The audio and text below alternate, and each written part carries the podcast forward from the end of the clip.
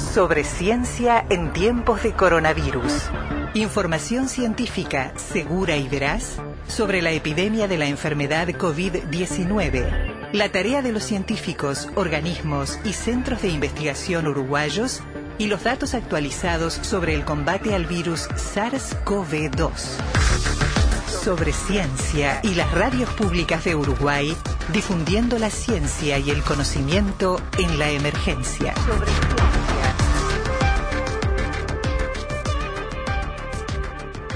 Bueno, dentro de esta necesidad que hay, porque sigue siendo una necesidad que está arriba de la mesa, de encontrar maneras diferentes de poder hacer diagnósticos certeros en la medida de lo posible, eh, con lapsos de tiempo más acotados, si puede ser, o con otros precios o con otras tecnologías, bueno, aparece esto que realmente nos llamó muchísimo la atención, está en el marco de los proyectos que la Fundación Manuel Pérez de Facultad de Medicina financió, eh, anuncio que se hizo la semana pasada, y vamos a hablar de una investigación que se presentó con este nombre, Desarrollo de un dispositivo óptico para el diagnóstico rápido y portable de SARS-CoV-2 con proteínas ingenierizadas. Hay palabras raras, pero hay otras que se comprenden muy fácil, ¿no? Y es, por ejemplo, lo de un dispositivo óptico y que después en el detalle parece que un celular puede ser una herramienta útil para detectar en una reacción, que ahora vamos a ver cómo se da,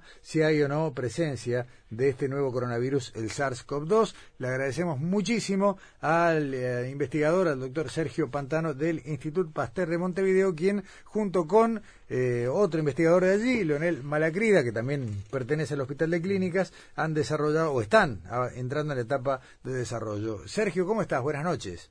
Buenas noches, eh, muy bien, gracias. Este, muchas gracias por la, por la invitación y por el interés en el trabajo. realmente mucho interés y bueno, creo que lo habrán podido palpar ustedes, ¿no? Porque eh, generalmente las investigaciones a primera vista dan un poco de trabajo, sobre todo para, para los mm, quienes, bueno, nos asomamos desde, desde el llano. A veces, en cambio, eh, la de ustedes es muy fácil de entender y muy prometedora, pero para llegar hasta ahí hay un camino largo. A ver, Sergio, ¿qué tiene que pasar para que, llegado el momento, un celular pueda mm, decir si lo que está en una superficie tiene o no un cultivo de SARS-CoV-2? Eh, bueno, digamos, es como que el proyecto tiene de alguna manera dos objetivos. Eh, uno es eh, desarrollar un, dispositivo que sea portátil eh, y que se pueda eh, adaptar a, a, la cámara de un teléfono celular y utilizando la luz de la linterna o del flash de la cámara del teléfono celular uno puede iluminar una superficie y a través de simplemente un dispositivo óptico bastante simple que esencialmente lo que mide es cuánto refleja la luz entender si sobre esa superficie se ha depositado el virus.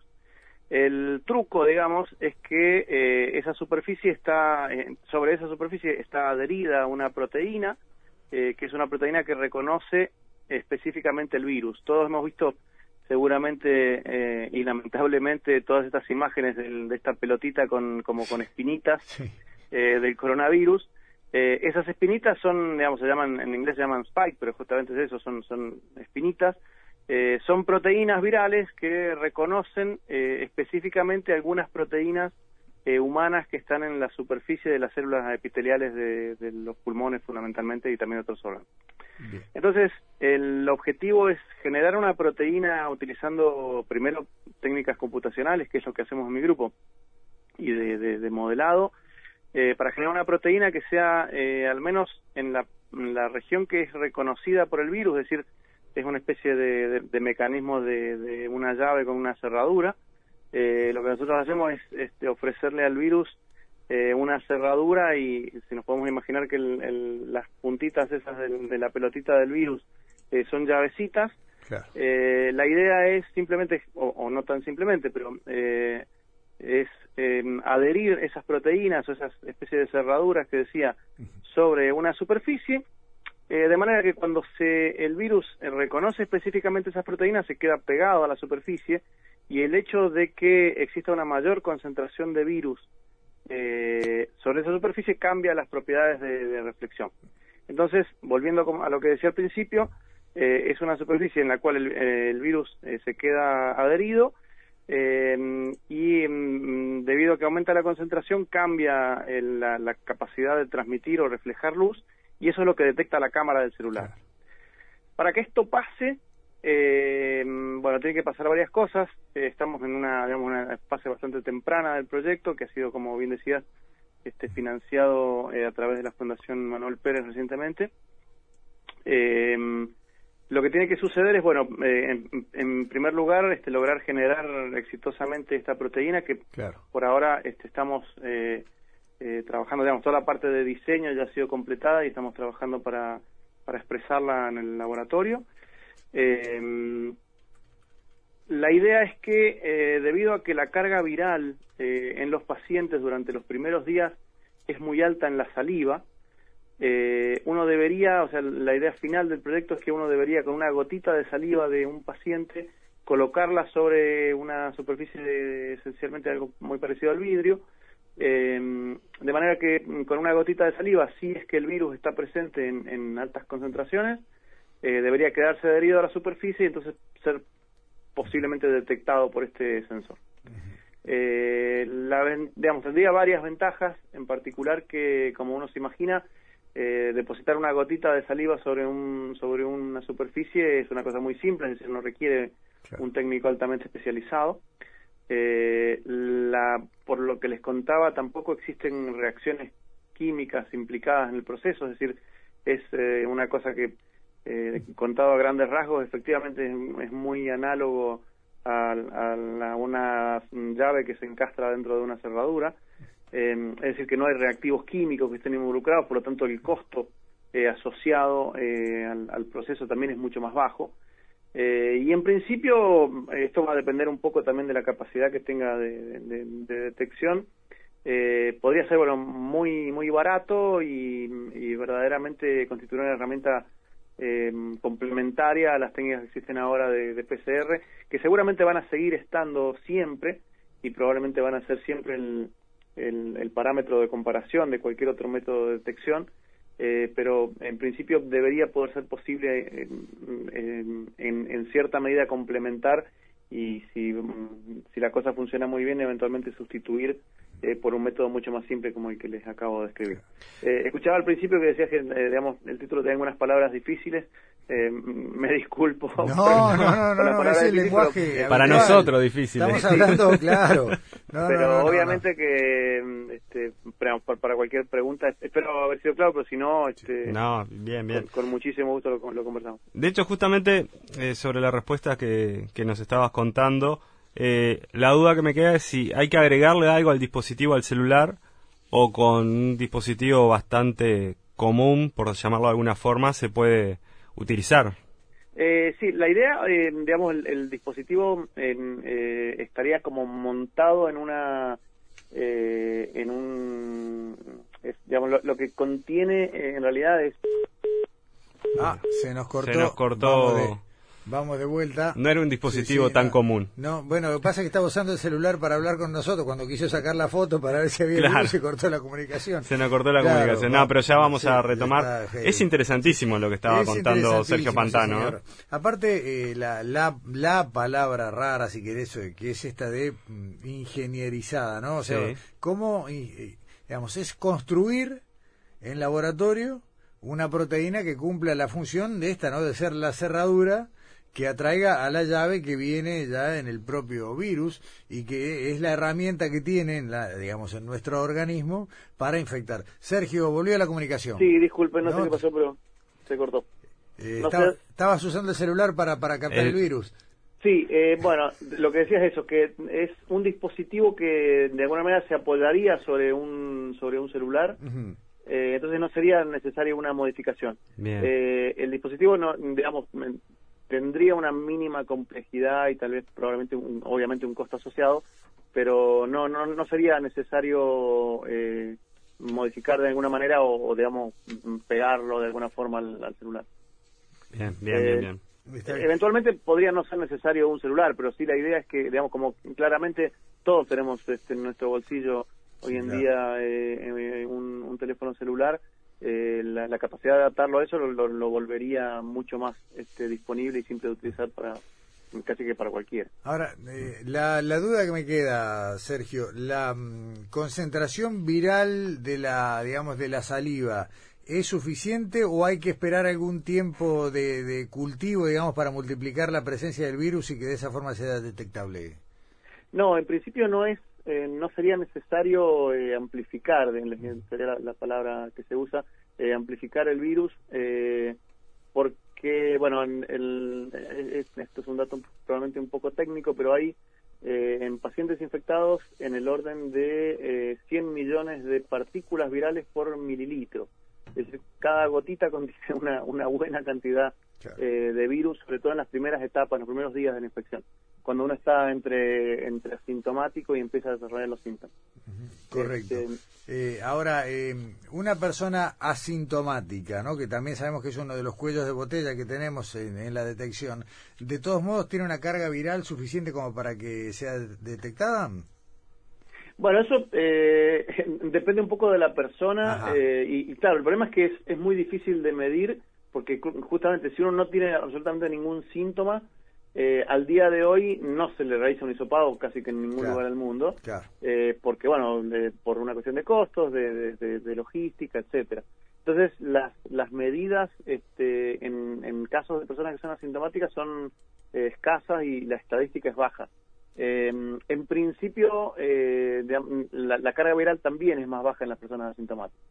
pero de nuevo, eso es, como les decía al principio, estamos en etapas bastante tempranas del desarrollo y esa es una de las, de las características del sensor que vamos a tener que ajustar. Es decir, cuál es la, la, la, menor cantidad de virus que el sensor va a poder detectar.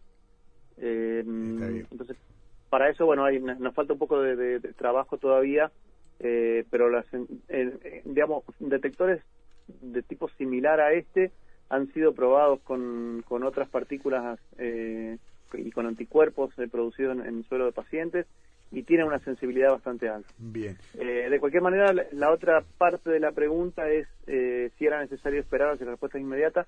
Sí, seguramente es necesario esperar entre 15 minutos, media hora, 45 minutos. Eso también tenemos que, que, controlarlo experimentalmente porque de todos modos el tiempo que, que, le toma el virus este, encontrar en las regiones donde se va a pegar eh, es necesario esperar un no va a ser un test inmediato, digamos. Está bien.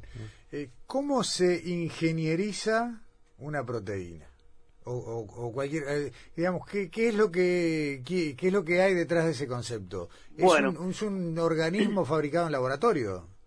Sí, eh, sí, y es una cosa que en realidad en, en, biología molecular se viene haciendo, o sea, parece una palabra bastante este, eh, como decía, unas palabras complicadas, pero son cosas que se hacen desde hace bastante tiempo eh, eh, y, es posible producir proteínas digamos, que han sido modificadas de alguna manera.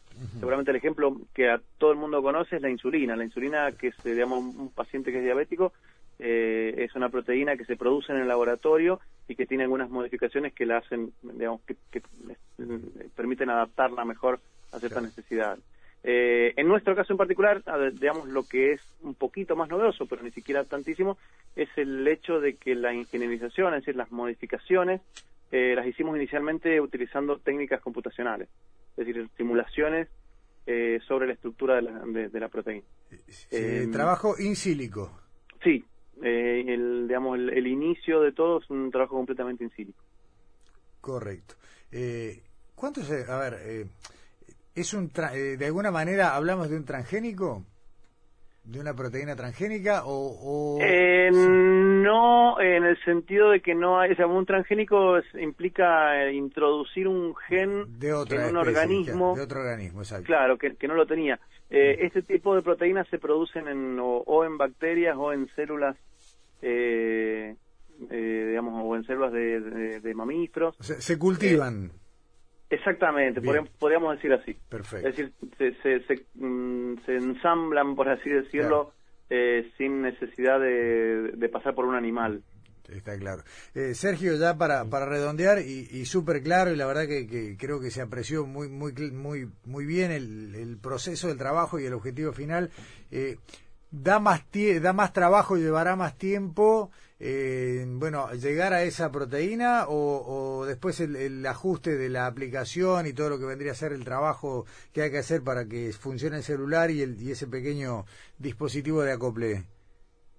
Eh, estimamos que va a ser más o menos el mismo tiempo. La proteína la estamos ya produciendo eh, en el laboratorio. Eh, eh el, digamos, hay, hay, algunas cuestiones técnicas con la manera de pegar la proteína eh, a la superficie, claro. eh, porque bueno, claramente la proteína es un objeto este, muy pequeñito y la, eh, su manipulación es, es compleja, eh, pero estamos llevándolo paralelamente ambos ambos desarrollos, em, porque sí, efectivamente, digamos, el, el tiempo que estimamos o en realidad el tiempo para el, el cual la financiación ha sido otorgada es entre seis meses y un año, dependiendo de qué tipo de financiación tengamos. Entonces, el, el, proceso esperamos que no a, una, a un nivel eh, masivo, pero sí a escala de prototipo, debería estar terminado entre seis meses y un año. Excelente. Eh, Sergio, simplemente comentar que, que el otro responsable, eh, Leonel Malacrida, es experto en, microscopía. supongo que habrán dividido de esa manera las tareas, ¿no? Tal vez él va un poco más en, en el tema de, digamos, la captación óptica y vos, bueno, en el trabajo biomolecular, allí en, el diseño de la proteína, o van mano a mano. Sí, digamos, claramente la idea surge de una colaboración de, gente con experiencia distinta. De hecho, eh, hay mucha más gente involucrada porque eh, mi campo de, experiencia es este, la biología molecular, pero desde el punto de vista computacional. Claro. Eh, y, digamos, hay otros grupos trabajando. en particular, este, la, doctora Cecilia Abreu es la persona que está expresando, digamos, es la que tiene las manos con guantes y, pipetas este, trabajando mucho en, tener la proteína lista, pero hay un montón de, de, otra gente en el instituto que es la que hace trabajo, eh, digamos, el trabajo más de biología molecular o de mesada, para el cual yo no tengo absolutamente ninguna capacidad ni, ni, experiencia. Entonces, es, digamos, es, eh, yo creo que el proyecto, eh, bueno, obviamente que esperemos que funcione, ¿no? Pero es interesante desde el punto de vista de la colaboración de, distintos enfoques, desde el computacional hasta el experimental, a la parte óptica y, fluorescencia, en la cual Leonel es, un experto, y también desde el punto de vista de la colaboración entre instituciones, es decir, eh, eh, Leonel en particular este, eh, trabaja en el Hospital de Clínicas, en la es profesor asociado también en el Instituto Pasteur, es decir, hay una, una multiplicidad de, de instituciones involucradas eh, y de personas con distintas experiencias eh, trabajando en esto. Eh, así que sí, es, es, un trabajo bastante complejo, complejo y bastante interdisciplinario. Buenísimo. Sergio Pantano, investigador del Instituto Pasteur, responsable junto a Leonel Malacrida de este proyecto que, bueno, si va todo por el buen camino, nos permitirá un uso más. Tenemos tanta cosa en el celular. Una más. Una más. Sergio, muchas gracias. A ustedes. Un placer, ¿eh? Chao, abrazo. Sobre, ciencia. Información científica segura y veraz sobre la epidemia de la enfermedad COVID-19 y la tarea de los científicos uruguayos. Codo a codo. Nos cuidamos entre todos.